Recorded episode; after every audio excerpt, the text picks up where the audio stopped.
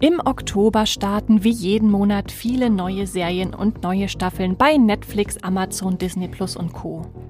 Wir stellen euch wie jeden Monat diejenigen davon vor, die ihr jetzt schon im Auge behalten solltet.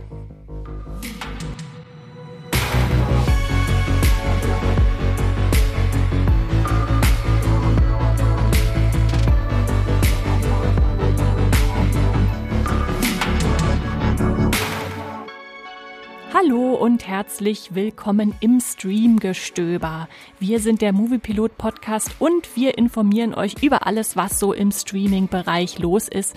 Und mit dem neuen Monat bedeutet das, ihr bekommt wieder eine neue Serienvorschau auf die diesmal 15 Serien, die ihr vielleicht äh, schauen wollt oder einfach mal rein, reinschauen wollt, was da so kommt. Und damit ich die euch hier nicht in einem langen, langen Monolog allein vorstelle, habe ich mir noch den Max an die Seite geholt. Hallo Max. Wieseler. Hallo. Ja, jetzt haben wir, ich glaube, letztes Mal haben wir da ein bisschen zu viel versprochen. Letztes es ist so viel, was im Oktober startet, aber. Ja, es startet viel, genau, aber wir haben wirklich raufgeguckt und entschieden, also wir müssen ja jetzt nicht die 20 voll machen, wenn es nicht dringend notwendig ist. Wir haben uns wirklich nur die rausgepickt, von denen wir uns sehr viel erwarten und äh, dann habt ihr auch ein bisschen äh, schon mal eine eingeschränkte Auswahl, äh, um dann nicht noch aus den 20 entscheiden zu müssen, ob ihr vielleicht ein oder zwei davon guckt. Nur das Beste vom Besten. Genau, genau. Aber bevor wir da einsteigen, natürlich wie immer noch ein paar kurze Worte zu unserem Sponsor. Magenta TV ist unser Sponsoring-Partner. Das TV- und Streaming-Angebot der Telekom bündelt Fernsehen und Streaming auf einer Plattform. Magenta TV gibt's als App, zum Beispiel auf eurem Smart TV bei Apple TV, auf dem Fire TV Stick oder auch über die Premium TV Box Magenta TV One. Alles völlig unabhängig von eurem Internetanbieter. Magenta TV ist ein super praktischer Hub für Live-TV und Streamingdienste wie Netflix, Amazon Prime Video, Disney Plus, RTL Plus sowie die Magenta TV Megathek. Die ist kostenlos mit dabei und hier findet ihr eine riesige und einzigartige Auswahl an Filmen, Serien und Shows. Mit dabei sind viele brandneue internationale Serien oder Staffeln, die ihr nur bei Magenta TV seht. Zum Beispiel Black Snow, The Congregation, The Crash oder Godfather of Harlem. Wie ihr zu Magenta TV und der Megathek kommt und welche verschiedenen Angebote es gibt, das erfahrt ihr über den Link in den Shownotes dieser Podcast-Folge. Und jetzt weiterhin viel Spaß im Streamgestöber. So, Max, bevor wir uns in den Oktober stürzen, stürzen wir uns wie immer auch zurück und äh, schauen mal, was wir so geguckt haben letzten Monat. Was, mhm. was hat sich da hervorgetan? Was, was hat dich begeistert im, äh, wir müssen ja sagen, September, ja. wenn wir jetzt auf den Oktober gucken. Was, was, was meinst du? Was, was ist für dich das Highlight gewesen? Es sind viele gute Dinge gelaufen, aber ich habe jetzt mal eine Serie mitgebracht, die wahrscheinlich niemand auf dem Schirm hat. Bitte? Und zwar, ich habe ein Anime mitgebracht, oh. passend zu unserem tollen Anime, Nostalgie-Podcast noch letztens. Äh, und zwar heißt die Serie Frieren nach dem Ende der Reise. Wie das deutsche Wort frieren, also Kälte empfinden? Ganz genau. Okay. Die läuft bei Crunchyroll. Die ist gerade kurz vor Ende September äh, gestartet mit vier Folgen äh, und hat mich direkt umgehauen. Ähm, es ist eine Fantasy-Serie, spielt in so einer mittelalterlichen Fantasy-Welt ähm, und es geht darum, eine Heldentruppe bestehend aus einem Krieger, einem Zwerg, einem Kleriker und einer Elfe, die kehren von einer zehnjährigen zehnjährigen Reise und dem Sieg über den mächtigen Dämonenkönig zurück, siegreich ähm, und im Prinzip beginnt die Serie da, wo andere Fantasy-Epen enden. Ähm, genau, und der große Konflikt ist aber die Elfe, die heißt auch Frieren. und äh, sie altert, wie man das von Elfen kennt, nur sehr langsam. Ähm, sie reist dann für ein Abenteuer mal kurz um die Welt, um mehr über Magie zu lernen, kommt zurück und plötzlich sind 50 Jahre vergangen und sie realisiert, ups, ihre Freunde haben oh. irgendwie in der Zeit ein ganzes Leben gelebt äh, und der Held namens Himmel, die haben alle schöne deutsche Namen, ähm, der stirbt als alter Mann. Und sie macht sich dann große Vorwürfe und realisiert, dass sie ihre Freunde nie richtig kennengelernt hat und Menschen halt einfach viel zu schnell leben. Und ähm, Sie reist dann jetzt fort, also durch das Land und trifft, äh, tritt dann schließlich mit einer jungen Magierin noch an ihrer Seite noch einmal diese lange Odyssee, diese zehn Jahres Odyssee von damals an, um sich an die schwindenden Erinnerungen zu klammern. Das ist dann alles sehr emotional und melancholisch und nicht so ein typischer Fantasy-Action-Anime, sondern sehr gediegen, sehr tiefgründig, äh, hat mir unglaublich viel Spaß in Anführungszeichen gemacht. Mhm. Also fand ich ganz, ganz toll die Serie und ein ganz, ganz toller Soundtrack. Kann ich nur empfehlen. Bei Crunchyroll läuft es, sagst du? Genau. Ah. Von der Beschreibung her hat es mich gerade an die Freundschaft von Elrond und Durin erinnert, so nach dem Motto, für den einen ist Ja. so, sind so ein paar 50 Jahre nix und für den anderen so, du hast mich nicht mehr kontaktiert. Genau daran musste ich denken, genau. Okay. Das aber als Serie. Ja, schön. Äh, ja, cool. Muss ich auch mal reingucken. Äh, zumal auch Fantasy natürlich dann besonders gut klingt. Genau, jetzt zum Start war sie noch im japanischen Original mit Untertiteln, aber es soll auch eine deutsche Synchro noch kommen. Sehr schön. Äh, bei mir war es vor allem äh, die letzte Staffel Sex Education, die mich im September erfreut hat. Äh, Das war ja nur die Finale und als die Ankündigung haben, dachte ich, ach nee, jetzt ist auch noch eine dieser ganz, ganz tollen Netflix-Serien vorbei. Aber sie hat mich nicht enttäuscht. Ich habe wieder sehr viel gelacht und äh, mitgefiebert und äh, die Figuren haben sich wieder ganz toll entwickelt. Und deswegen war ich dann irgendwie auch zufrieden, dass sie es äh, so zu Ende gebracht haben, wie sie es zu Ende gebracht haben, anstatt das jetzt zum Beispiel wie Elite jetzt noch bis zur achten Staffel breit zu schleifen oder äh, wie so viele andere Serien einfach vorzeitig abzubrechen. Also ja, war das für mich einfach ein schönes, rundes Ende, wo ich jetzt auch Abschied nehmen konnte und dann glücklich damit war. Ja. Fand ich auch ein sehr schönes Ende. Der Weg dahin war ein bisschen holprig Ja. in der vierten Staffel, Ja. aber das Ende war dann noch sehr bittersüß. Ja. So, und dann wollen wir natürlich noch kurz auf die Moviepilot Community schauen. Da sehen wir ja immer, was die Leute so bewertet haben, um euch ein kleines Stimmungsbild zu geben. Ich kürze das mal etwas ab, Max, äh, und sage dir, welche von den Serien, die letzten Monat beziehungsweise ein bisschen über letzten Monat hinaus äh, gestartet sind und dann einfach noch nicht genug Bewertungen hatten bei unserem letzten Serienvorschau-Podcast. Äh, die schlecht bewertetste war Ragnarok äh, Staffel 2. Ragnarok, Verzeihung. War es nicht Staffel 3? Ja, was habe ich gesagt? Staffel 2? Es war Staffel 3 natürlich. Die hat nur Ich habe auch noch Staffel 1 schon aufgehört, von Okay. daher kann es irgendeine sein. kann es irgendeine sein. Also die hat nur eine 5,3 erreicht insgesamt als Durchschnittswertung. Da waren offenbar nicht so viele Leute mit zufrieden, wie ich mit der Sex Education Staffel. Also Mhm. ja gut. Und äh, aber ich glaube, auf die beste könntest du kommen, wenn du raten würdest, welche welche Serie in den letzten etwas über letzten Monat äh, hinaus äh, die also Zuschauerschaft jetzt so im begeistert September hat. auf jeden Fall. Also Liebeskind war sehr groß. Ich weiß nicht, ob es die bestbewertete Serie ist. Gen V ist gerade recht frisch, Ja, könnte aber auch sehr gut ankommen. Gehen wir noch ein bisschen weiter zurück. Also sie ist Ende September gestartet.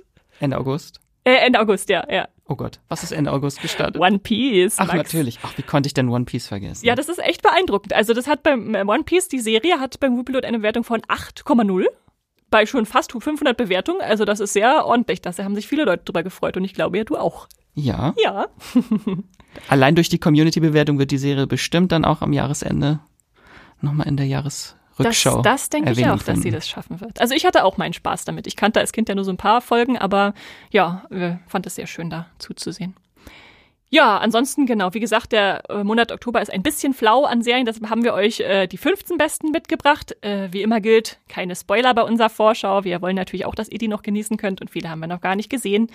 Und äh, wenn ihr vergessen habt am Ende des Podcasts, ach, was war nochmal die Serie, die ich mir jetzt aufschreiben oder merken wollte, wo ich mal reinschauen wollte, dann guckt einfach nochmal in die Shownotes. Da haben wir euch alle nochmal schön chronologisch nach Startdatum sortiert aufgelistet. Und äh, ansonsten vielleicht noch eine kleine Ankündigung. Äh, Im Oktober passiert etwas Besonderes hier im Streamgestöber. Wir haben nämlich ab und zu immer mal auch Nachrichten natürlich von euch da draußen bekommen, wo ihr meint, "Hm, macht doch mal noch ein bisschen mehr zu Streaming-Filmen, sind ja auch Streaming, ein Teil des Streaming-Angebots. Ähm, und da haben wir uns überlegt, wir machen mal eine Mini-Episode, so als kleinen Test, äh, wo wir euch die spannendsten Streaming-Filme vorstellen. Erstmal nur fünf, äh, um zu gucken, ob das bei euch ankommt oder nicht.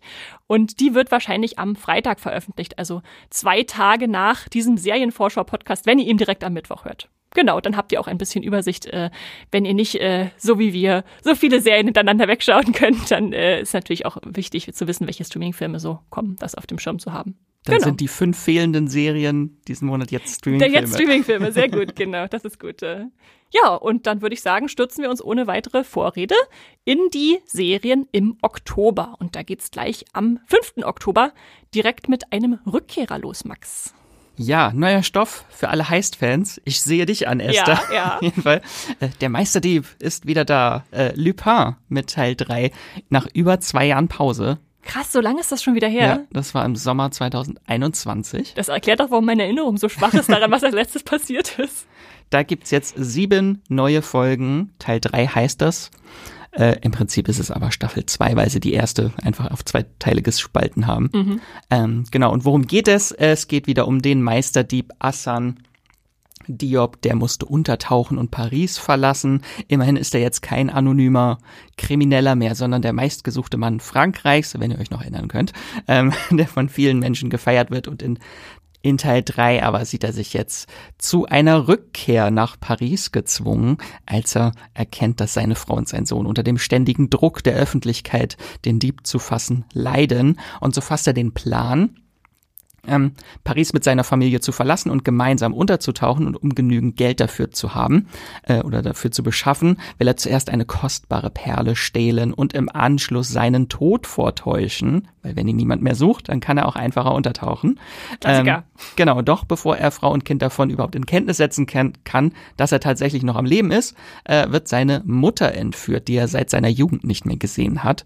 Und die mysteriösen Entführer erpressen Assan nun, damit er weitere spektakuläre Raubzüge und Heists durchführt für die, während er im Hintergrund all sein Können einsetzen muss, um aus dieser Situation wieder rauszukommen. Eigentlich eine gute Masche, zu sagen, er ist ja eigentlich ganz lieb und ein ganz braver, aber jetzt müssen andere ihn dazu zwingen, seine Fähigkeiten es einzusetzen. Es gibt immer noch bösere. Ja.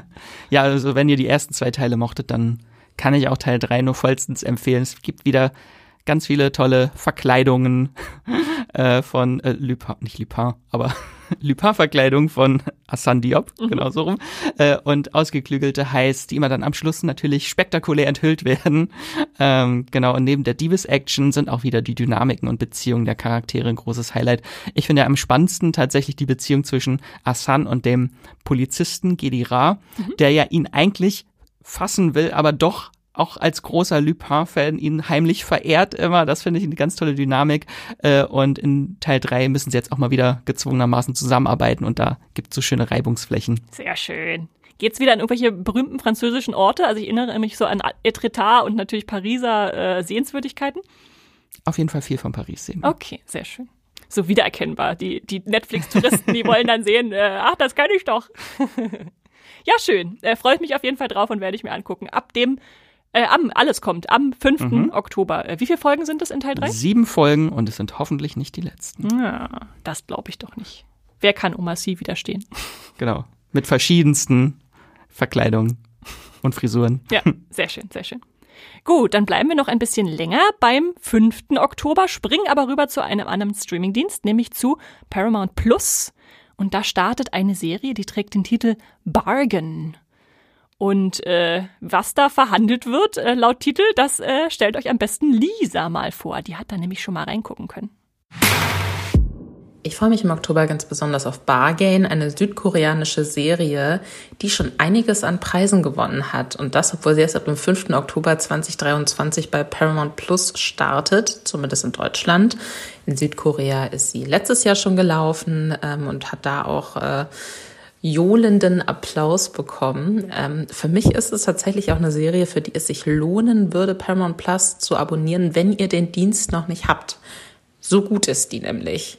Ähm, die Serie startet damit, dass ein äh, ja, mitteljunger Mann, würde ich sagen, sich in einem Hotelzimmer mit einer deutlich jüngeren Frau trifft und äh, die beiden haben sich zum Sex verabredet er will ihr Geld dafür geben, dass er, äh, dass sie ihm quasi ihre Jungfräulichkeit schenkt. Doch äh, schnell stellt sich heraus, dass das alles nur Schein ist, dass hinter diesem Treffen etwas ganz anderes steckt. Und äh, diese ganz andere Situation ist schon schockierend genug für den Mann. Äh, und dann kommt auch noch ein Erdbeben. Das Hotel teilt sich in verschiedene Bereiche auf, die kaum noch erschließbar sind für die Leute. Jeder versucht verzweifelt aus diesem Hotelzimmer rauszukommen. Und das Ganze entwickelt sich zu so einem, ähm, ja, Überlebenskampf über mehrere Ebenen, möchte ich sagen, bei dem wir verschiedene Parteien kennenlernen, mehr darüber herausfinden, was wirklich in diesem Hotel eigentlich stattfindet und wer diese Figuren eigentlich sind, die wir im ersten Moment ganz anders kennengelernt haben. Allzu viel will ich nicht verraten. Das ist natürlich so ein bisschen schwierig bei so einer Serienempfehlung, aber ich habe die ersten drei Folgen schon gesehen im Rahmen des Seriencamp Festivals. Da war ich auch in der Jury und habe zusammen mit äh, mehreren anderen Expertinnen und Experten äh, den Critics Choice Award tatsächlich an Bargain auch verliehen. Und als ich diese drei Folgen geguckt habe, hatte ich keine Ahnung, ich habe mich nicht dazu gelesen, ich habe keine Trailer geguckt. Ich bin da komplett blind reingegangen und äh, was in dieser ersten Folge passiert, hat mir echt den Boden unter den Füßen weggerissen. Das ist so eine brutale, witzige, stylische, besondere Serie, die sich manchmal sogar so ein bisschen anfühlt wie so verschiedene Level in einem Videospiel. Sowas habe ich echt lange nicht mehr gesehen. Unfassbare Empfehlung von mir. Bargain, südkoreanische Serie, ab dem 5. Oktober bei Paramount Plus. Ja, danke dafür. Max, ist das was, was auf deine Liste kommt? Es spricht auf jeden Fall viel dafür. Und sie ist nur sechs Episoden kurz. Also könnte schon sein, dass ich da mal reinschaue. Ja, ja, sehr schön. Also bei Paramount Plus könnt ihr das streamen ab dem 5. Oktober. Und weil es so schön ist am 5. Oktober, bleiben wir noch ein bisschen länger bei diesem Datum äh, am Anfang des Monats. Und ich will euch was erzählen zu einer Serie namens Everything Now. Die kommt zu Netflix und ist ausnahmsweise mal keine Krimi, Thriller oder Fantasy-Serie, was man da ja relativ häufig äh, sieht, sondern eine Tragikomödie mit recht spannender Handlung, wie ich fand. Deshalb wollte ich die hier gerne mit reinbringen. Es geht um Mia Polacco, die ist äh, 17 Jahre alt, äh, eigentlich ist sie ein bisschen zu clever für ihr eigenes Wohl, äh, wohnt in London, kämpft aber seit einiger Zeit gegen ihre äh, Anorexie, also so eine Form von Magersucht hat sie und war deswegen lange in Behandlung im Krankenhaus, äh, wird nun aber entlassen und soll sich erneut in dieser ja recht chaotischen Welt äh, zurechtfinden und vor allem auch in ihrer Oberschule wieder reinkommen, wo sie jetzt lange gefehlt hat. Ähm, Ihre Freunde haben allerdings in ihrer sieben, siebenmonatigen Reha-Zeit reichlich Erfahrungen gesammelt, die sie leider selber nicht hat.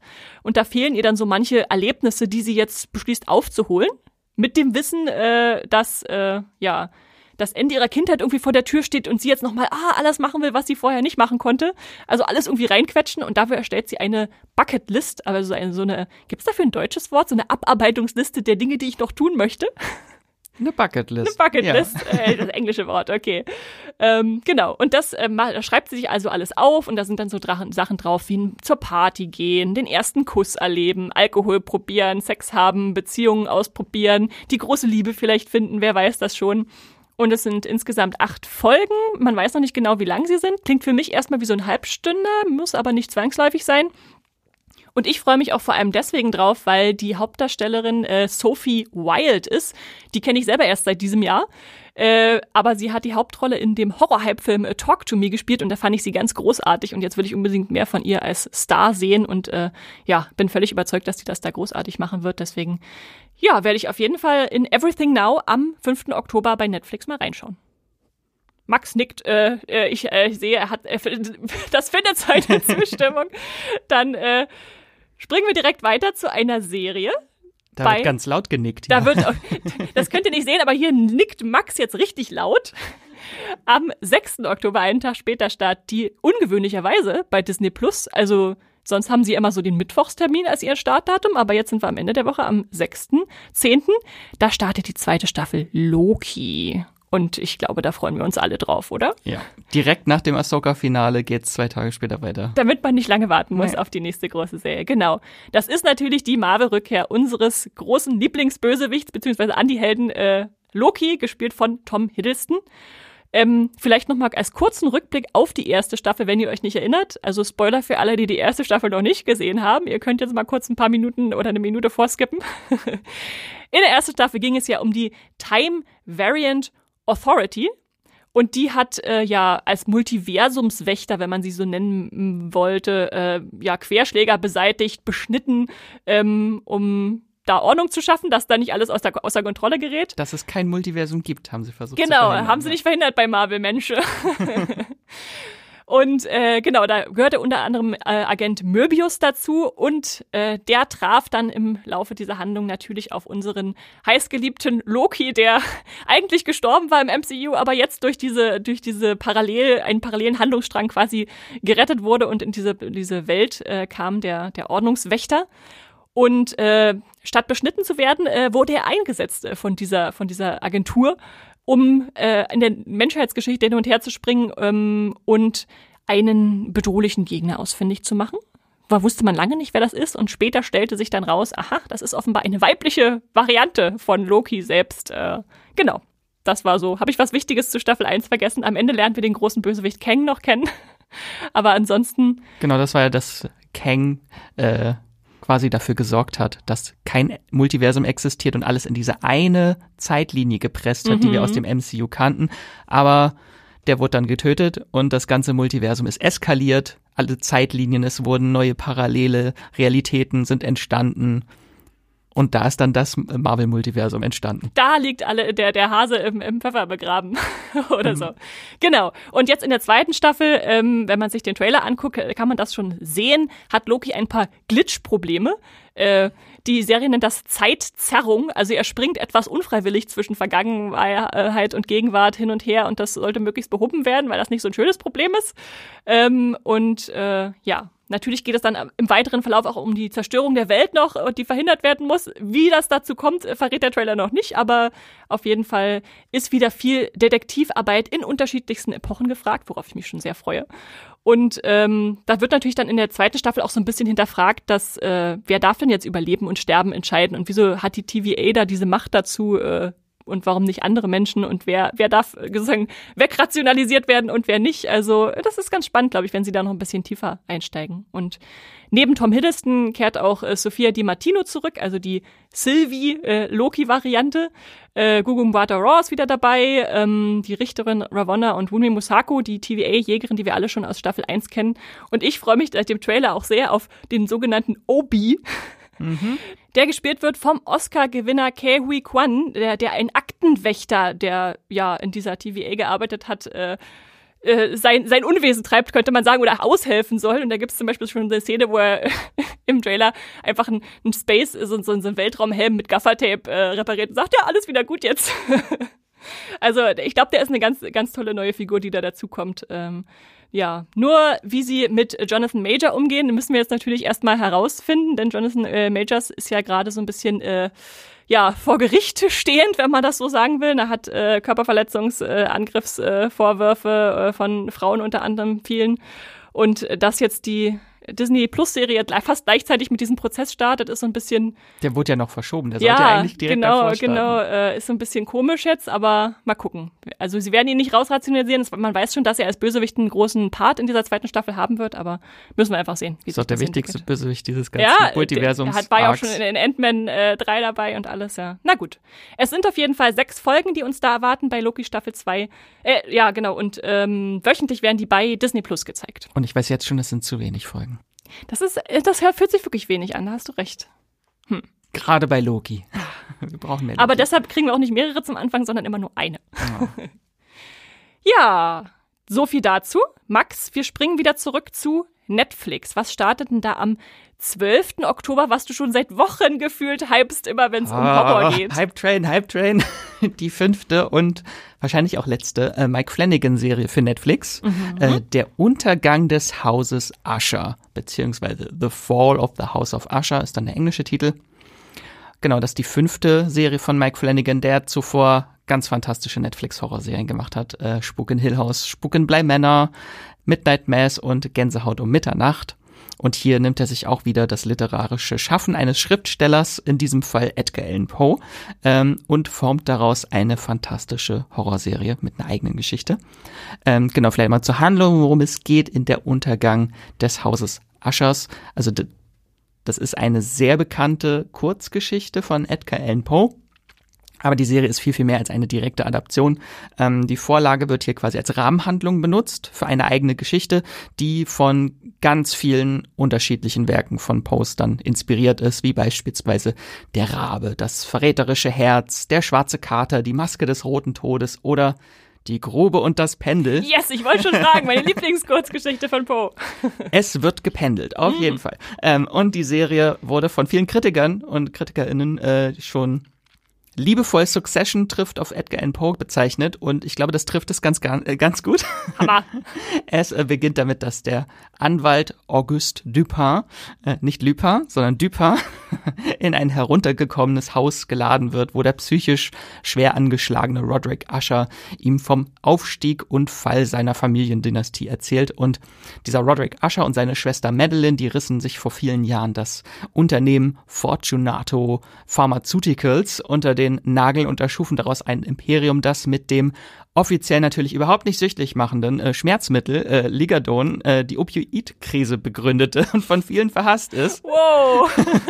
also es ist äh, hart am Puls der Zeit. Mhm, und äh, dieser Asche hat auch noch sechs erwachsene Kinder, eins davon ekelhafter als das andere. Da sind da die Succession-Vibes dabei. Äh, und eines Tages beginnen die, einer nach dem anderen, auf blutrünstige und brutale Weise ums Leben zu kommen. Und dahinter steckt Carla Gugino als mysteriöses Wesens namens Werner. Mhm. Ganz fantastisch. Äh, vielleicht hört ihr es schon heraus, die Aschers wirken tatsächlich wie so ein Mix aus der Familie Roy aus äh, Succession und dem Sackler-Clan, definitiv. Mhm. Gerade weil Netflix jetzt ja vor zwei Monaten erst Painkiller rausgebracht hat, ne? Ja, Sehr ja. passend. ähm, und bei manchen freut man sich einfach richtig bei manchen Figuren, wenn sie möglichst grausam abnippeln. Und damit ist die Serie eigentlich schon fast das Gegenteil, was Flanagan sonst mit seinen. Serien macht, wo wenn Charaktere sterben, ja. dir das Herz rausgerissen wird. Das macht er auch, aber meistens hast du halt äh, diebische Freude daran. Ja, interessant. Und äh, ich finde ja so mit äh, hat jetzt fünf Serien und sieben Spielfilme hat er jetzt mittlerweile schon inszeniert und hat sich natürlich eine wirklich starke Horrorexpertise aufgebaut und eine sehr klare Handschrift. Aber ich finde, mit äh, der Untergang des Hauses Ascher ruht er sich halt keinesfalls auf so etablierten Formeln aus und macht halt mal was anderes. Also nicht diesen emotionalen Horror, wo man sagen, Schocks und Tränen, das ist das, was ihn auszeichnet, sondern das hier ist so auf Hochglanz polierter Grand Guignol äh, Gothic Horror. Die Serie ist äh, sexy, unerwartet, Aha. queer, eklig, verstörend, bitterböse und oft auch witzig. Äh, ganz, ganz toll. Ich kann nur für mich sprechen, aber ich war total überrascht, wie oft mich die Serie mit äh, cleveren Jumpscares unglaublich erschreckt hat, mhm. weil das ist, was Horrorserien selten schaffen, dass ich mich wirklich erschrecke. Aber hier immer ständig bin ich aufgesprungen und es gibt einige Bilder, die sehr, sehr hart zu verdauen sind und richtig wehtun beim Zusehen. Ähm, soll ich noch mehr hypen? Es reicht, es reicht. Ich freue mich schon genug drauf, Max. Mich würde nur als letztes noch interessieren, äh, weil ich jetzt noch nicht so richtig rausgehört habe, wo das Haus Ascher reinpasst. Also die, die Kurzgeschichte, die kenne ich ja auch. Aber selbst beim Trailer gucken dachte ich so, ich habe keine Ahnung, wie das zusammenpasst. Die Geschichte? Das, ja, ja. Naja, äh, die Geschichte von äh, House of Usher ist ja dass der Roderick Usher, um den es geht, dann von einer, von dem Erzähler besucht wird und mhm. ihm dann quasi seine Geschichte mhm. erzählt, während er davon erzählt, dass seine Schwester irgendwie gerade gestorben ist. Ja. Und das ist so, so die, die Rahmung des Ganzen. Aber der Hauptteil der Handlung ist, was vorher passiert ist, okay, wie sein okay. Haus, seine Familie untergegangen ist. Und dann gibt's halt äh, jede Folge, steht dann quasi ein anderes Kind von denen im Fokus. Ähm, mhm, mhm. Mit anderen äh, Inspirationen von Pro-Werken. Okay, okay. Und in welcher Zeit spielt es? Das konnte ich nämlich auch nicht äh, richtig rauslesen aus dem Trailer. Das spielt in der Gegenwart. In der Gegenwart, genau. okay. Weil also eigentlich ist es schon eine Jahrzehnte umspannende Geschichte, ja, die ja. Äh, im Jahr 1979 beginnt ja, bis in die Gegenwart. Okay, genau. Okay ja, ich freue mich auf jeden Fall riesig drauf. Werde ich auf keinen Fall auslassen, äh, gerade weil ich ja Midnight Mess so auch gefeiert habe, seine letzte. Nee, war erst schon seine vorletzte Serie. Gänsehaut um Mitternacht war genau, die davor. Genau, das war die, die abgesetzte. Okay. Ja, gut. Äh, Zum Cast habe ich jetzt nichts gesagt, der ist einfach zu groß, um ja. ihn jetzt zu erwähnen hier. Aber es sind ja wahrscheinlich wieder die üblichen Verdächtigen aus äh, Flanagans Serien, oder? Plus Mark Hamill. Mm. Als Anwalt und Fixer der Aschers. Ganz grandios. Sehr schön. Acht Folgen sind das Ganze, die dauern ungefähr eine Stunde jeweils. Ab dem 12. Oktober mein Fazit, ein weiteres Horrormeisterwerk von Flanagan. Sehr schön. Gerade im Horrormonat, da braucht man eine gute Horrorunterhaltung. Ja. Da haben wir jetzt schon mal eine, eine Empfehlung von Max. Sehr schön. Nimmermehr. So. ich springe weiter zum 13. Oktober. Da startet das völlige Kontrastprogramm zum Horror, den wir gerade gehört haben. Nämlich eine Dramaserie, würde ich sagen, äh, namens eine Frage der Chemie. Die aber auch erschüttern kann. Ja, bei Apple TV Plus läuft das Ganze. Und äh, wenn ihr nicht nur Filme und Serien schaut, sondern vielleicht auch ab und zu mal in die Literaturszene äh, guckt, so wie ich, äh, und ein paar Bücher lest, dann ist euch vielleicht aufgefallen, dass im letzten Jahr ein Buch, ein Buch besonders gehypt wurde, nämlich Lessons in Chemistry oder eine Frage der Chemie auf Deutsch von Bonnie Garmis. Und ähm, das war ein absoluter Bestseller 2022 und äh, ja, wenn ihr bis jetzt nicht wisst, warum, dann könnt ihr das durch diese Serie herausfinden, äh, die eigentlich nur ein Jahr später schon jetzt äh, zu Apple TV Plus kommt. Es geht um die Chemikerin Elizabeth Sott, eine Wissenschaftlerin mit Leib und Seele, die sogar beim Kaffeekochen das als Versuchsanordnung äh, äh, interpretiert. Ähm, das Problem daran ist, äh, sie ist eine Frau der 1960er Jahre in Kalifornien und da arbeiten Frauen in, eigentlich nur im Haushalt und bei der Kindererziehung. Also sowas wie Karriere ist da fast schon tabu. Und äh, ja, das, ihr Schicksal bringt Elizabeth Sott zu ihrer interessanten Berufung, äh, im Fernsehen zu arbeiten, als Fernsehköchin, äh, Dinner at Six äh, zu kochen, um äh, damit ihre junge Tochter zu ernähren. Und äh, geht, sie geht da mit sehr ungewöhnlichen Methoden vor, äh, um andere Frauen, die im Publikum sitzen und wo der Sender sagt, es ist eigentlich so leichte Unterhaltung, äh, können wir hier ein Nachmittagsprogramm reinschieben, sie aber zu bilden und äh, zum Nachdenken anzuregen über ihre Rolle in der Welt und äh, Frauen in, äh, in als Wissenschaftlerin, als Forscherin äh, Sie macht alle Frauen zu Wissenschaftlern. Genau, so ungefähr, genau. Es ist eine wahnsinnig schöne Geschichte über eine Frau, die ja gegen Widerstände versucht, ihren Weg zu finden. Punktgenau besetzt, finde ich, äh, mit Brie Larson. Äh, die kennt ihr wahrscheinlich als Captain Marvel oder hoffentlich auch aus Raum oder Short Term 12. Und äh, im weiteren Cast äh, könnt ihr dann zum Beispiel noch die Nachbarin Harriet finden, äh, Aja Naomi King aus How to Get Away with Murder oder den TV-Produzenten Walter, äh, finde ich sehr süß besetzt, Kevin Sussman aus Big Bang Theory, der den Stuart, den Comicladenbesitzer, gespielt hat. Oder äh, Louis Pullman, der auch in letzter Zeit ziemlich äh, immer größer wird als äh, Schauspieler, als äh, ihren Love Interest Calvin Evans, einen Wissenschaftler, ähm, und eine ganz tolle Love Story wird da auch erzählt zwischen diesen zwei forschungsfokussierten Menschen und. Und den Hund nicht vergessen. Natürlich nicht. Ich habe es mir extra aufgeschrieben. Nicht den Hund vergessen namens 630, äh, also mhm. 6.30 heißt der Hund. Ähm, und der Serienschöpfer Lee Eisenberg äh, hat äh, zum Beispiel bei The Office oder Bad Teacher mitgearbeitet oder hat äh, die Serie We Crashed erschaffen. Oder, was ich total witzig fand, er ist der Creator von Jury Duty. Mhm. Wo ich dachte, okay, wie passt das zusammen? Aber irgendwie, ja, irgendwie berührend, äh, mitreißend, witzig, irgendwie, also passt dann irgendwie doch. Und das sind acht Folgen, äh, die ihr da bei Apple TV Plus streamen könnt. Äh, die kommen dann wöchentlich und ähm, ich darf, äh, ich habe ich hab sie schon gesehen, die Serie, ich darf aber nicht drüber reden und aber vielleicht könnt ihr euch schon ein bisschen denken, äh, wie sie mir gefallen hat, von der Art und Weise, wie ich sie je nach Buchwissen und äh, Trailer-Einblicken vorgestellt habe. Ja, das äh, also ein definitiver äh, Tipp, eine Frage der Chemie. Und jetzt geht's wieder ins Horrorgenre zurück, Max. Keine Frage der Chemie. äh, am 13. Oktober beginnt die neue Ära von The Walking Dead. Endlich auch in Deutschland. In den USA ist sie schon begonnen, schon im vollen Gange.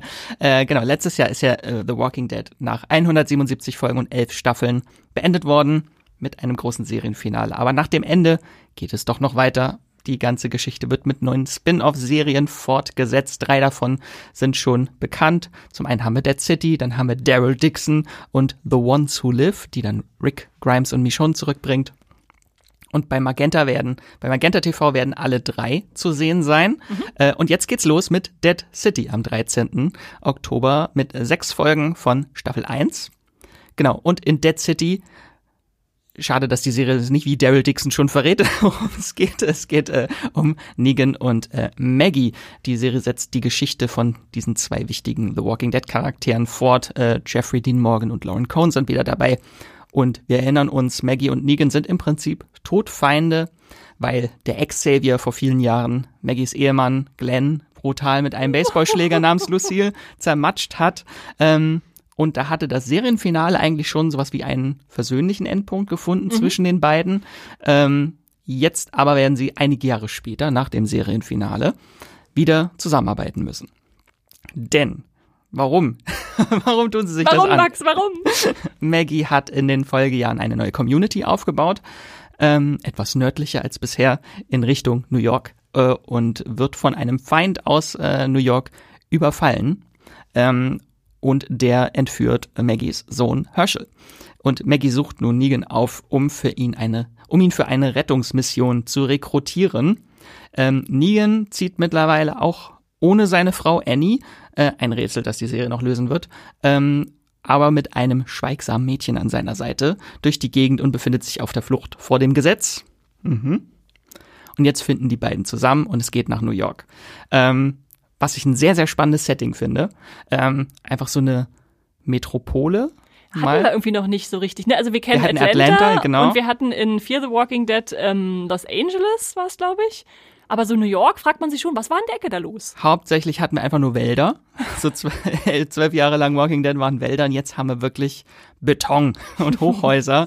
ähm, ganz spannend halt auch zu die Metropole, die wurde zu äh, Manhattan wurde zu Beginn der Zombie-Apokalypse vom Festland abgeschnitten, ist jetzt weitgehend von Anarchie bestimmt und Millionen von Untoten, die durch die Häuserschluchten ziehen. Ist auf jeden Fall eine sehr erfrischende Abwechslung und zeigt uns auch so eine Umgebung, die auch komplett andere Überlebensstrategien mit sich bringt, als es jetzt die Wälder von Virginia tun. Ähm, die, zum Beispiel sind Häuserschluchten, viele Häuserschluchten in New York von Untoten überrannt und die Menschen, die Überlebenden, die bewegen sich dann mit Hilfe von Ziplines zwischen den Hochhäusern von Hochhaus zu Hochhaus hin und her. Ein riesiger Abenteuerspielplatz New York in der Zombie-Apokalypse.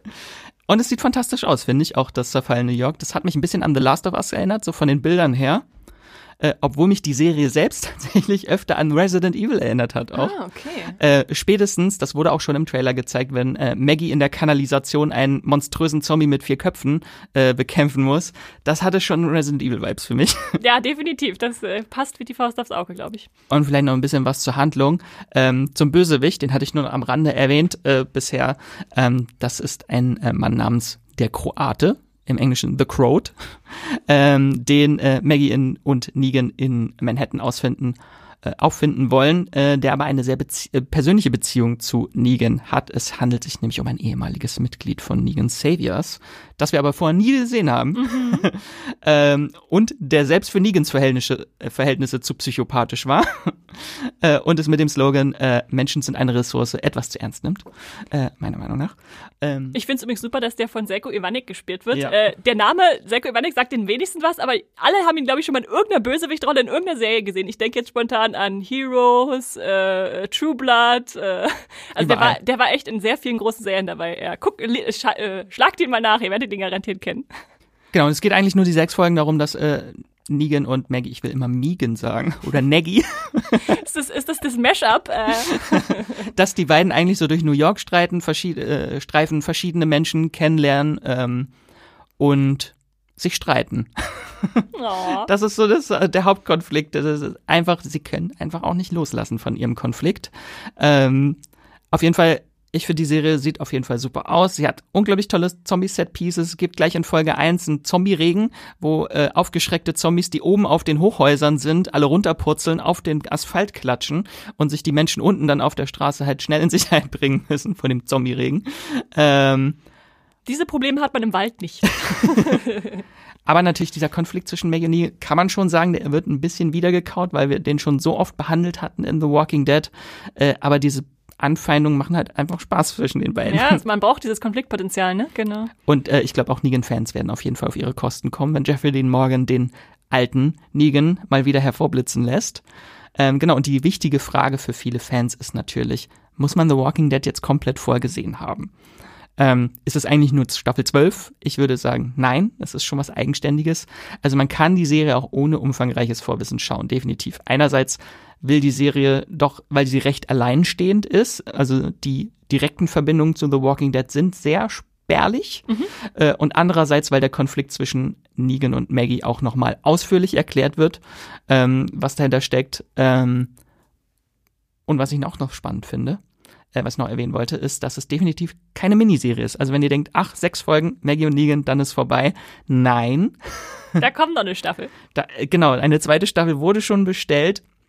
Und obwohl diese zentrale Geschichte, wir müssen Herschel aus New York retten, schon abgeschlossen ist am Ende der ersten Staffel, ist das Ganze doch eher ein Auftakt zu einer größeren und längeren Geschichte über dieses postapokalyptische New York, mhm, mhm. äh, was ich sehr, sehr interessant finde.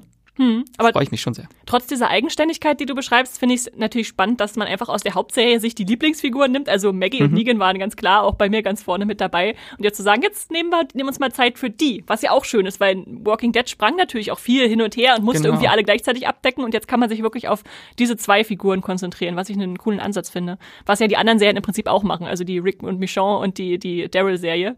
Ja. Ja, da erwartet uns eine neue Walking Dead-Ära, würde ich sagen. Genau. Und ähm, Daryl Dixon, genau die Serie, die kommt dann auch noch im Dezember, also die kommt auch noch dieses Jahr. Haben wir noch ganz viel Walking Dead Content und das ist natürlich nicht auch, äh, Dead City ist auch nicht der einzige The Walking Dead Content, den wir im Oktober haben, das will ich noch kurz erwähnen. Mhm. Äh, und zwar das große Finale steht an von Fear the Walking Dead. Äh, die letzten sechs Folgen ab Los geht's ab 23.10. Also ist noch nicht final bestätigt, aber bisher sind die Folgen immer einen Tag nach der US-Ausstrahlung bei Amazon Prime mhm. Video gelandet. Mhm. Deswegen gehe ich mal davon aus, dass auch die letzten sechs tun. Genau.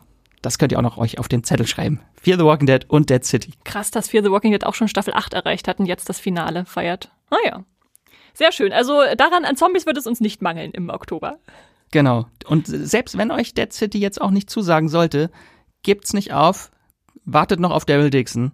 Ich habe die Serie schon gesehen, sie ist fantastisch und sie ist auch was komplett anderes. Also Dead City und Daryl Dixon, die machen komplett unterschiedliche Sachen. Die beiden Serien, die haben unterschiedliche Herangehensweisen. Und die ist einfach, boah. Ja, ja. Da reden wir dann nochmal drüber, wenn äh, Daryl Dixon ein Startdatum hat. In Deutschland hat Da wird keins. mein Hype-Level nochmal genau. dann aufgefahren. Das wird dann wahrscheinlich Ende des Jahres irgendwann passieren. Gut, damit gehen wir weiter zum, äh, bleib, beziehungsweise bleiben beim 13. Oktober, gehen aber wieder zu Paramount Plus rüber. Und da startet was Lustiges zur Abwechslung, damit ihr euch nicht so viel grauen müsst vor, den, vor dem Weltuntergang. Kommt da Frasier. Und wenn ihr denkt, hä, Frasier kenne ich doch, das ist doch so eine, so eine alte Serie aus den äh, 90ern, beziehungsweise Anfang der 2000er, dann ja, stimmt das, aber es ist ein Revival der ikonischen Sitcom. Also wer sich noch erinnert, diese erfolgreiche äh, Sitcom äh, aus den USA lief zwischen 1993 und 2004 mit sage und schreibe 264 Episoden in über elf Staffeln, äh, in elf Staffeln. Und äh, selbst diese Serie war schon ein Spin-off zur Sitcom Cheers, was in den 1980ern lief. Also ein sehr erfolgreiches Format. Es drehte sich um die Familie Crane und den titelgebenden Dr. Fraser Crane, äh, gespielt von äh, Kelsey Grammer. Und äh, der war zeitgleich Psychiater und Radiomoderator einer Sendung, wo er dann als Ratgeber im Prinzip fungierte und die ja saßen in Seattle. Und das Revival jetzt ist äh, im Prinzip irgendwie daran anknüpfend natürlich, aber viele Jahre später. Und äh, Fraser ist jetzt in einer neuen Stadt angekommen und stellt sich da neuen Herausforderungen, neuen Beziehungen. Vielleicht holt er noch mal ein paar alte Träume raus, die er sich verwirklichen wollte. Zur Handlung selbst ist noch gar nicht so viel bekannt. Es wird beschrieben als der dritte Akt dieser Figur, die man schon kennen und lieben gelernt der hat. Der letzte Akt vielleicht. der letzte vielleicht doch das. Äh. Und äh, er ist jetzt in Boston angekommen, also an der Ostküste statt der Westküste wie vorher, Seattle. Und gleichzeitig soll auch noch ein Unicampus eine Rolle spielen, wo ein College, ein alter College-Freund von ihm jetzt Professor ist. Also da spielt er noch so ein bisschen die Bildung wahrscheinlich mit rein. Und entsprechend gibt's dann auch noch ein bisschen jüngeres Personal, nämlich Frasers Sohn und seinen Neffen, die wieder mit dabei sind, aber natürlich neu besetzt jetzt mit dem äh, Zeitsprung. Und äh, wenn ihr euch jetzt fragt, oh, und wer kommt sonst noch so zurück? Wen kenne ich vielleicht noch? Gar nicht so viele Leute. Ähm, also an Darsteller natürlich Kelsey Grammer, Grammer selbst. Äh, ansonsten noch äh, Perry Gilpin als äh, Ross Doyle soll wieder mit dabei sein. Äh, der ähm, Dr. Niles Crane, also der Bruder von ihm, der damals gespielt wurde von David Hein Pierce, der hat zum Beispiel abgelehnt, der sagte, er wollte jetzt nach der Ende nicht nochmal diese Rolle neu aufgreifen und neu aufrollen. Ist ja auch legitim. Ist ja gut, dass sie zumindest den Hauptdarsteller wieder dabei haben. Und ansonsten soll auch äh, Bibi Neuwirth als ähm, Frasers Ex-Frau wieder, wieder einen Auftritt haben. Genau. Und das sind dann zehn Folgen in dieser Staffel und dann guckt man wahrscheinlich mal, was passiert bei Per One Plus, ob sich genug Leute für dieses Revival interessieren und dann zurückkommen, um Frasier zu gucken ab 13. Oktober. Ja, und äh, weil wir im Horrormonat sind, springen wir wieder wild zurück in dieses Gruselgenre, Max. Was kommt dann noch am 13. Ich bringe hier heute nur die ganzen ja, Horrorserien mit. Ne? Äh, genau, mein, mein Bildungsauftrag, äh, Horror im Oktober. Äh, es geht weiter mit äh, Gänsehaut, startet am 13. Oktober bei Disney Plus. Ähm, eine neue Verfilmung, die auf den legendären Jugend-Horrorbüchern von R.L. Stein basiert. Ich habe immer sofort diese zerfließende grüne Schrift vor mir, wenn ich an mm. Gänsehaut denke, ja. Genau, da hatten wir halt zum einen diese bekannte TV-Serie schon in den 90ern.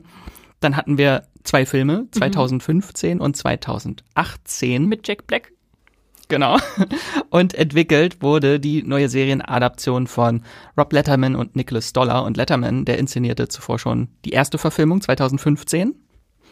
Also bringt das quasi jetzt wieder mhm, mhm. diesen Vibe zurück äh, in Serienform. Und es ist keine so wie auch diese beiden neueren Filme keine Adaption jetzt wirklich einzelner Bücher, sondern eine durchgehende Geschichte. Ähm, also nicht wie früher eine Anthologieserie mit abgeschlossenen Geschichten, sondern eine durchgängige Geschichte, die einzelne Motive der Vorlagen dann einfließen lässt in die Handlung. So ist zum Beispiel dann schon bereits bekannt, dass die Handlung äh, unter anderem von die Geistermaske, die unheimliche Kamera, äh, die Puppe mit dem starren Blick äh, oder die unheimliche Kuckucksuhr inspiriert ist. Genau, und zur Handlung, es geht um fünf Jugendliche. Äh, unter anderem fand ich, fand ich interessant, ist dabei äh, Isa Briones, die die Hauptrolle in den ersten zwei Staffeln von Star Trek Picard gespielt hatte, so als Picards Schützling. Mhm. Ähm, genau. Und diese Jugendliche untersuchen gemeinsam einen drei Jahrzehnte zurückliegenden Todesfall. Und damals starb ein Jugendlicher namens Harold Biddle auf tragische Weise. Und während sie das Ganze untersuchen, setzen sie ungefolgt eine boshafte Macht frei, die ihnen fortan das Leben zur Hölle macht. Ähm, und nun müssen sie die Wahrheit über Biddles Ableben herausfinden und stoßen dabei auch noch auf düstere Geheimnisse aus der Vergangenheit ihrer eigenen Eltern. Mhm. Ich habe Gänsehaut geliebt als Kind. Ich hatte die Bücher, ich hatte die Hörspiele, ich habe mir die TV-Serie immer auf VHS aufgenommen. Äh, ich habe es geliebt als da Kind. Da kommt das her, Max. Da kommt das her. Da ging es los mit dem Horror-Hype bei mir. Ja. Meinst du, es ist möglich, dass sie die Brücke schlagen zu dem vorigen äh, Gänsehaut von 2015? Ich hoffe nicht. Gut, wir werden es, wir werden es rausfinden. Und die Folgen, nehme ich mal an, kommen wöchentlich oder auf einmal? Weiß man das schon bei Disney Plus? Also, es ist ein bisschen tricky. Okay, es okay. Sind insgesamt fünf Folgen. Die starten, äh, zehn Folgen. Äh, ab 13. Oktober geht's los. Und zum Start, das ist zumindest mein aktueller Stand, sollen fünf Folgen zum Start kommen. So als Halloween-Event. Mhm, mhm. äh, und dann geht's weit mit den restlichen fünf dann weiter wöchentlich bis in den November rein. Okay, interessant. Hälfte Staffel auf einmal, die andere wöchentlich. Ist so, so, so ein Mittelding zwischen, äh, was machen wir, bingen oder wöchentlich schauen. Okay. Genau. Also auf, aus Nostalgiegründen werde ich auf jeden Fall reinschauen. Ja, ja. Sehr schön. Also ab 13. könnt ihr das bei Disney Plus dann auch tun, wenn ihr das möchtet. Gänsehaut, Gänsehaut. oder Goosebumps, wie mhm. es ja im Englischen heißt. Und äh, dann springen wir ein bisschen voran, eigentlich kommen wir mal voran im Monat, zum 19. Oktober. Da startet eine Serie, mit der Max mir auch schon gefühlt seit Monaten. Das ist mein Hype-Monat. Ja. Äh, in, den, in den Ohren liegt. Und ich bin auch schon so gehypt, allein nur davon, äh, Max davon äh, reden zu hören, dass ich jetzt einfach mal natürlich das Wort an dich übergebe. Was ist denn Bodies bei Netflix? Es ist keine Horrorserie, jetzt mal ausnahmsweise, sondern eine britische Sci-Fi-Mystery-Krimi, eigentlich alles Serie. Ähm, und es ist ein Nachfolger für Fans, äh, die so dieses Dark-Gefühl, glaube ich, haben möchten. Dieses Rätseln, äh, nachdem 1899 ja leider unvollständig abgesetzt wurde, äh, gibt es jetzt die nächste Chance äh, auf ein würdiges äh, Mystery-Rätsel Projekt, das mhm. die klaffende Darklücke in meinem Herz in deinem Body kann. quasi in meinem Body. genau und diesmal handelt es sich aber um eine Comic-Verfilmung, was auch sehr interessant ist, eine Adaption der Comicreihe Bodies des äh, leider schon verstorbenen Autor Cy Spencer, äh, die damals beim DC Imprint äh, Vertigo erschienen ist, also quasi es ist eine DC-Serie. Ähm, genau. Und sehr interessant, Hauptregisseur ist der deutsche Filmemacher ähm, Marco Kreuzpeintner. Ähm, kennt man als Regisseur von Sommersturm, Krabat, der Falcolini zuletzt halt auch äh, und mehrere Folgen der britischen äh, Zeitschleifenserie The Lazarus Project äh, hat er inszeniert und ich glaube, letzteres Projekt passt sehr gut zu dieser Serie. Mhm.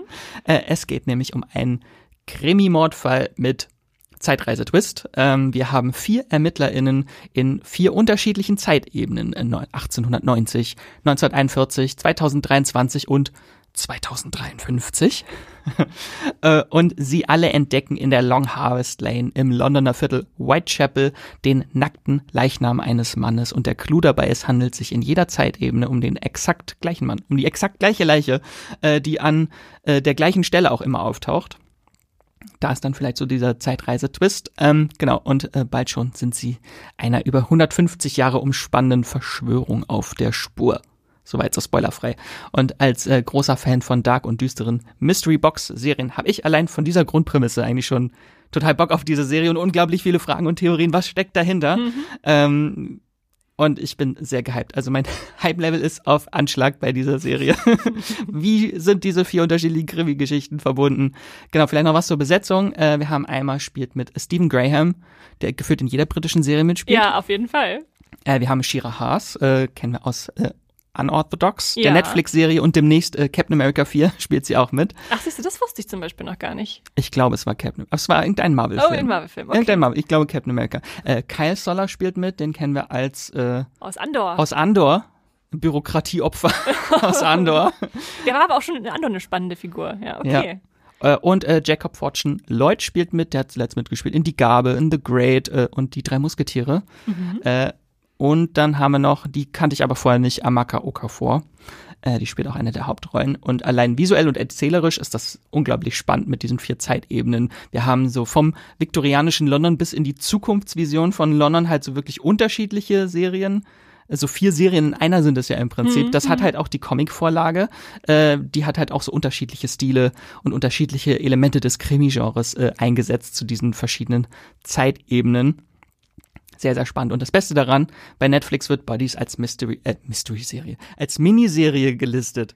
äh, das spricht schon mal genau Auflösung. dafür, Sehr gut. dass nicht das 1899-Trauma wiederholt wird, hoffentlich. Ja, ja. Ich bin total gespannt drauf. Also gerade schon diese unterschiedlichen Zeitebenen und ich will einfach wissen, wie sind die jetzt verbunden? Wie passt diese, diese gleiche Leiche in alle Zeitebenen? Also ja, bin, bin ich dabei. Und wie viele Jugendliche mit gelben Regenmänteln werden durch die Gegend laufen? Das wäre cool, so ein Jonas-Gastauftritt. ja gut, äh, lass uns nicht in, in, in Dark äh, Wir haben schon so viele Theorien. Äh, ich hoffe, ihr habt es euch jetzt genau wie ich auf die Merkliste gesetzt. Äh, startet am 19. Oktober beim Netflix, wie gesagt. Bodies. Und wir bleiben noch ein bisschen beim 19. Oktober, gehen aber zu einem Streamingdienst, den wir gar nicht so häufig haben, aber diesmal ist er dabei. Bei RTL Plus startet nämlich Club Las Piranhas. Ein, offenbar ein, ein Club toter Fische, äh, bö- böser Fische. Äh, Es ist auch kein Horror diesmal. Was ist das, Max? Es ist kein Horror, es sei denn, vielleicht ist es auch für manche Horror. Ähm, es ist eine deutsche Comedy-Serie. Hm. Äh, und zwar ein deutsches, ein Stück deutsches Kulturgut kehrt zurück. Harpe Piranhas? Kerkeling. Harpe Kerkeling Ah. ist wieder zurück in einer Hauptrolle. Ähm, genau, und das Ganze ist ein spätes Sequel zu dem gleichnamigen TV-Film aus dem Jahr 1995 mit Harpe Kerkeling und Angelika Milster. Ihr müsst den Film aber nicht gesehen haben. Ich wollte Ich gerade glaube, die fragen. wenigsten haben den gesehen. Ja, ja. Ähm, genau, und hier haben wir nun eine Miniserie mit vier Folgen, die die Geschichte von dem Hotelanimateur Edwin Oettel 28 Jahre später weiterspinnt. Schöner Name. Genau, und worum geht es? Im Zentrum steht der ehemalige Animateur Edwin, mit dem es das Schicksal aber nicht gut gemeint hat, die letzten äh, drei Jahrzehnte. Ähm, er ist hoch verschuldet, sein Schlagerbus ist Schrott, äh, sein Star Lilly de Jong äh, lässt ihn fallen und eigentlich ist er bereit aufzugeben mit dem Leben. Ähm, dann aber ruft ihn die Vergangenheit an. Äh, die reiche Hotelbesitzerin Dr. Renate Wenger, seine ehemalige Chefin und einmalige Geliebte, äh, liegt im Sterben und macht ihm ein verlockendes Angebot, denn ihr letzter Wille ist es die Hochzeit ihres Sohnes Björn, der leibliche Sohn von Edwin, was er aber nicht weiß. Der Björn. äh, sie möchte dessen Hochzeit verhindern. Äh, dafür schickt sie Edwin nach Mauritius, äh, wo Björn das Resorthotel Club Las Piranhas, äh, daher der Titel, leitet und im Hochzeitsplanungsstress ist. Und sollte es Edwin gelingen, die Hochzeit zu verhindern, wird er die Hälfte des Clubs, Club Las Piranhas erben. Da er seinen Sohn eh nicht kennt, ist ihm das eigentlich vollkommen egal. Ja. Er möchte einfach nur endlich auch mal ein Hotel besitzen, oder zumindest die Hälfte davon. Und so begibt er sich dann als Urlauber getarnt unter falschem Namen nach Mauritius, um das Liebesglück seines Sohnes zu sabotieren. Und es gibt aber einiges, das seine Mission verkompliziert. Da haben wir gestresste Pauschalreisende, Urlaubsbetrüger, intrigante Hotelkonkurrenten, eine Auftragskillerin und unerwartete Vatergefühle. Das, das habe ich mir gedacht, dass da noch die Vatergefühle reinkommen. Natürlich müssen, dass er da hingeht und sagt, mach ich und dann Skrupel bekommt wahrscheinlich. Der TV-Film hieß auch Club Las Piranhas. Mhm. Aber ich dachte, der Sohn hat ihn jetzt gegründet, diesen Club auf Mauritius. Das war, das ist eine War Kette. an- das, okay, war, ach so. das war woanders noch. okay, Das okay. war, glaube ich, in Ägypten. Dann ergibt jetzt alles Ja, Sinn. das ist das neue Las, Piranhas, genau. Äh, ja, ganz nett, ganz kurzweilig. Mit Harpe Kerkeling kann man sich, glaube ich, immer angucken. Ja. Und mein Lieblingszitat aus der Serie. Das sind keine Menschen, das sind Urlauber. Ist ein bisschen Wahrheit drin, ein Körnchen, würde ich sagen, dass sie alle im Urlaub etwas anders verhalten häufig. Ja. Okay. Ja, schöne Sache. Also noch was Lustiges äh, zwischen der ganzen Horrorunterhaltung. Ich hingegen habe noch ein bisschen Sci-Fi mitgebracht. Ich glaube, das hatten wir, na gut, so ein bisschen mit Zeitreisen. Auch lustig. Auch was Lustiges. Lustige Sci-Fi. Startet am 20. Oktober bei Amazon Prime. Und zwar Upload Staffel 3. Wir erinnern uns, damals im Mai 2020 kam die erste Staffel, im März 2022 die zweite und jetzt mussten wir nur 1,5 Jahre warten, äh, um auf Staffel 3 zu stoßen. Äh, die Serie ist von Greg Daniel erschaffen worden, den kennt ihr natürlich aus äh, The Office oder Sim den Simpsons als Drehbuchautoren oder als Parks and Recreation Schöpfer, äh, also eine Seriengröße, wenn man so will. Wenn ihr ein bisschen vergessen habt, was in den letzten Staffeln passiert ist, nochmal eine kurze Zusammenfassung. Ähm, wir haben, wir schreiben die 2030er Jahre und in diesen können die Menschen äh, zumindest haben sie die Option dazu, äh, nach ihrem Tod äh, wählen, sich in ein virtuelles Jenseits uploaden zu lassen. Daher auch der Titel. Und äh, dieses ja besondere Ressort, was wir da kennenlernen, ist Lakeview, so wird es genannt. Und äh, dort landen vor allem ja sehr gut gestellte Leute, die sich das leisten können, sage ich mal so. Aber auch äh, der nach einem Unfall leider verstorbene oder versterbende Nathan Brown äh, wird dorthin geuploadet, äh, dank seiner noch lebenden Freundin Ingrid. Äh, und der muss sich dann da eine Weile an die Vor- und Nachteile dieses digitalen Himmels gewöhnen und äh, erstmal ja reinfinden verliebt sich währenddessen aber auch an die Kundenservice-Mitarbeiterin Nora, die allerdings natürlich noch ein echter Mensch ist, dem, dem macht nicht im, im Jenseits, sondern äh, sich dann nur so einwählen kann, quasi mit Avatar. Also viel Vorgeschichte haben wir da. Im Prinzip geht's jetzt in Staffel 3 darum, dass äh, nach den Uploads auch die Downloads eingeführt wurden am Ende von Staffel 2. Ähm, dass also Verstorbene auch irgendwie wieder zurückkommen können in die echte Welt, aber das darf dann auch, finde ich, nicht so richtig rauskommen. Äh, und, dann, und es hat in der Vergangenheit auch nicht geklappt in der Serie. Genau. Welche versucht, also es endet immer damit, dass ein Kopf platzt. Ja, das ist tatsächlich ein, ein Markenzeichen der Serie. Platzende Köpfe, ist das nicht lustige Sci-Fi? Nee, das ist, äh, das ist nicht das Hauptaugenmerk. Äh, aber natürlich äh, müssen sie jetzt versuchen, einerseits das zu vertuschen und das machen sie, indem sie einen zweiten Nathan erschaffen, der dann sozusagen als Platzhalter dient, während er jetzt nicht mehr in der Lakeview Resort ist. Ähm, der ist aber eine zurückgesetzte Version. Das heißt also, die ist nicht ganz auf dem aktuellen Stand. Äh, und äh, soll dann eine Liebesgeschichte mit Ingrid beginnen, äh, also seiner eigentlichen Freundin, die er, von der er sich ja eigentlich wegentwickelt hat jetzt nach seinem Tod. Und äh, gleichzeitig planen dann auch Nathan und Nora äh, den, den Fall von Freond, also der, dieses Unternehmen dann irgendwie auch zu stürzen. Und da bin ich mal sehr gespannt, wo das hinführen wird in der Serie. Klingt, klingt nach einem aufregenden Ansatz. Und ich weiß, Marc, Max, du freust dich bestimmt wieder auf den AI-Guy, der ganz viele verrückte Sachen machen ja. wird. Die, diese Hilfsentität in dem Jenseits, sehr lustig. Und ich hoffe, diese nächste Staffel endet nicht wieder mit einem Cliffhanger, dass wir immer bangen müssen ja, um diese Serie. Ja. Es sind wieder acht Folgen, äh, es kommen zwei zum Start und dann könnt ihr es danach äh, wöchentlich äh, streamen bei Amazon Prime ab dem 20. Oktober. Upload Staffel 3. So, und dann gehen wir, bleiben wir bei Amazon, aber wechseln das Genre, Max. Ich, Am 26. Ja. Oktober, da geht es äh, thrillermäßig zur Sache mhm. mit Fitsex, die Therapie. Äh, ich glaube, Sebastian Fitzek ist ein Name, der nicht weiter erörtert werden muss, erläutert werden muss. Deutscher Bestseller-Autor schlechthin. Einer der erfolgreichsten deutschen Thriller-Autoren. Ähm, genau, und Amazon hat jetzt sein Erstlingswerk aus dem Jahr 2006 als Serie verfilmt und gleichzeitig ist es auch die erste Serie, die auf einem äh, Roman von Sebastian Fitzek basiert. Das Ganze sind sechs Folgen, ist eine Miniserie und es geht um äh, Viktor Larenz, der wird gespielt von Stefan Kampwirt, beziehungsweise dir ist er vielleicht eher bekannt als Peter Doppler aus Dark. Ja, auf jeden Fall. äh, der ist Psychiater für die Berliner Oberschicht und hat das scheinbar perfekte Leben, das dann eines Tages komplett in sich zusammenfällt, als seine 13-jährige Tochter Josi spurlos verschwindet. Und die wird gespielt, was ich auch sehr interessant äh, finde, von äh, Helena Zengel aus äh, Systemsprenger. Ah, interessant. Äh, genau, es gibt keine Zeugen, keine Leiche und vor allem keine Hinweise auf ihren Verbleib und seitdem sind zwei Jahre vergangen.